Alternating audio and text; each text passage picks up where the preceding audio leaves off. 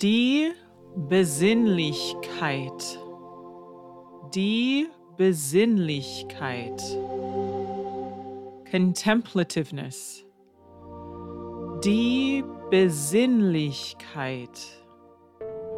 When you have a peaceful atmosphere, when you consider the things in front of you and the parts of life which are around you, when you are fully connected with your senses, your sense of peace and quiet grows. This is die Besinnlichkeit. This is similar to the experience of meditation, similar to reflecting upon events in your life.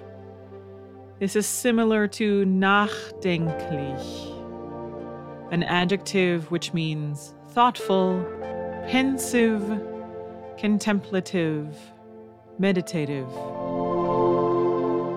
Die Besinnlichkeit. Die Besinnlichkeit. Die Besinnlichkeit.